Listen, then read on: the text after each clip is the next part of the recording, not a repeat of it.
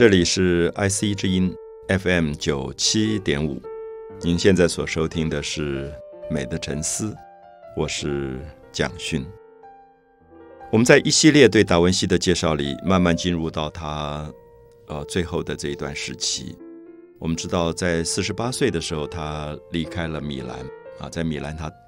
停留了长达十八年，三十岁就到了米兰，四十八岁才离开。那离开的原因是因为当时米兰，呃，碰到了一个最大型的战争，就是法兰西进攻米兰。所以达文西在这个之前，曾经在米兰做了一件非常重要的作品，就是一个非常巨大的骑马雕像。那当时是因为米兰的公爵史佛沙公爵啊，当时执政的这个公爵，他有一个祖父，那么这个祖父曾经是建立米兰的这个城邦最强大的一个领袖，所以。这个孙子等于有一点要纪念他的祖父，那达文西就说：“好，你要纪念你的祖父，那我就帮你设计一个他骑在马上面的一个英雄像。那把这个像放在米兰城市的广场上，让大家永远难忘领袖的这种意思。所以达文西那一件工作做了蛮长的时间，因为哦，他要做一个人骑在马上，很英姿风发，他就必须了解马的各种动作，马什么样子是最漂亮的、最英武的感觉。”所以他做出来的那个形象，在他的很多的手稿草图里都有，就是这个公爵骑在马上面，然后那个马前脚就立起来了，然后整个人就有一点很英雄的英武的那种啊那种感觉。我们知道这个雕像的造型后来对呃西方的画家都影响非常大，因为到十七世纪，像西班牙的维拉斯奎斯啊这种宫廷御用画家，宫廷御用画家都要画他们伟大的领袖。所以通常就模仿达文西的画法，就是领袖骑在马上，单手拉缰，然后那个马的前脚立起来，所以就有一种很英雄的这个感觉。那达文西当时做的是雕塑，所以他做了很多马的各种表情的手稿，以后他就用泥土去塑塑塑，就塑出了这么一个巨大的呃这个史佛沙公爵的骑马雕像。那么做完以后。他就开始研究说，因为泥土做的雕塑，我们知道不会太久，因为它很脆弱，所以他必须要做一个工作，就是翻模，翻成铜，啊，翻成铜以后，它才稳定，才固定下来。那么达文西也包括这个整个翻铜的技法，怎么开模的技法，全部都做了手稿里面。我们今天在手稿里都看得到。可是很可惜，就是当时这个执政的史佛沙公爵就发现说。达文西的这个巨大的骑马雕像需要有很多的铜才能够翻出来，可当时他要打仗，他需要这批铜去做武器，所以他就没有把这个铜给达文西去做他的这个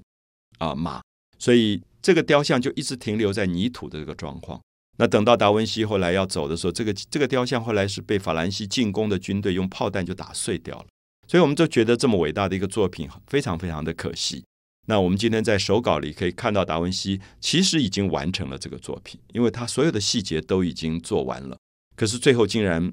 只差一点点，就是也许当时的人没有重视这是一个伟大的艺术，所以没有翻成铜。可是达文西的了不起是他很少停留在原点，他对自己所做的艺术上的作品或者科学上的作品，对他来讲，他全心投入，对他来讲就是一种完成。那至于这个作品，能不能留下来？能不能变成一个以后传世被大家看到的作品？好像不是他最关心的问题。所以他之后他就去了威尼斯。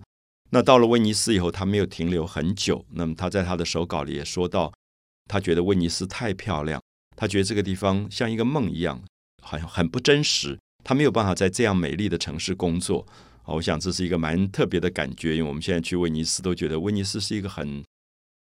慵懒、很悠闲，让你度假的地方。你很难在那边工作。可对一个充满了工作的乐趣跟好奇的达文西来讲，他就不太愿意停留在威尼斯。可在威尼斯这段时期，他也做了一点点研究，就是比如说最近被解读出来的潜水艇，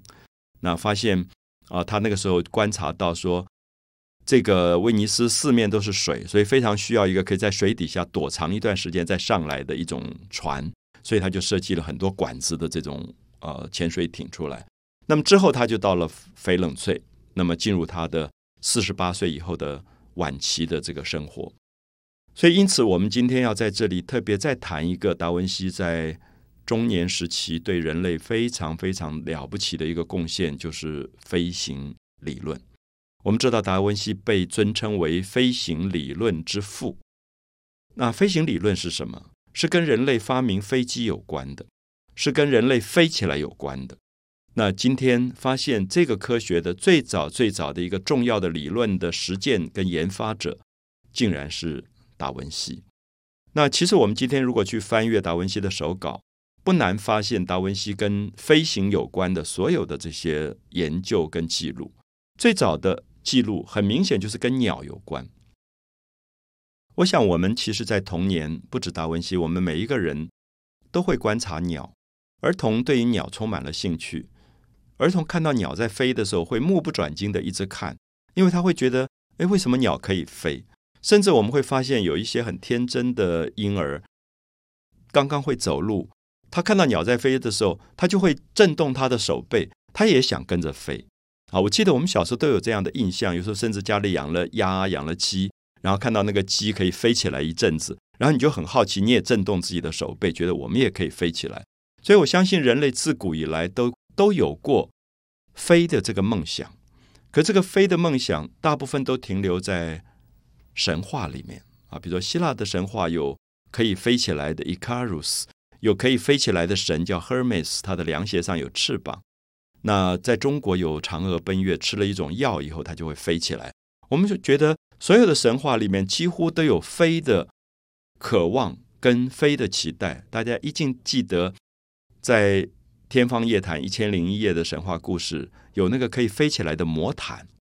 阿拉伯的人相信毯子可以飞起来。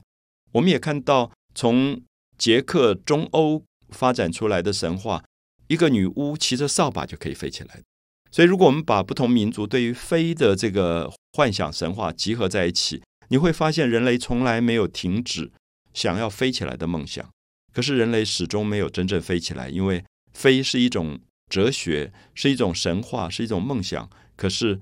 一直没有变成一个科学，一直要等到达文西出现，梦想才开始变成了科学。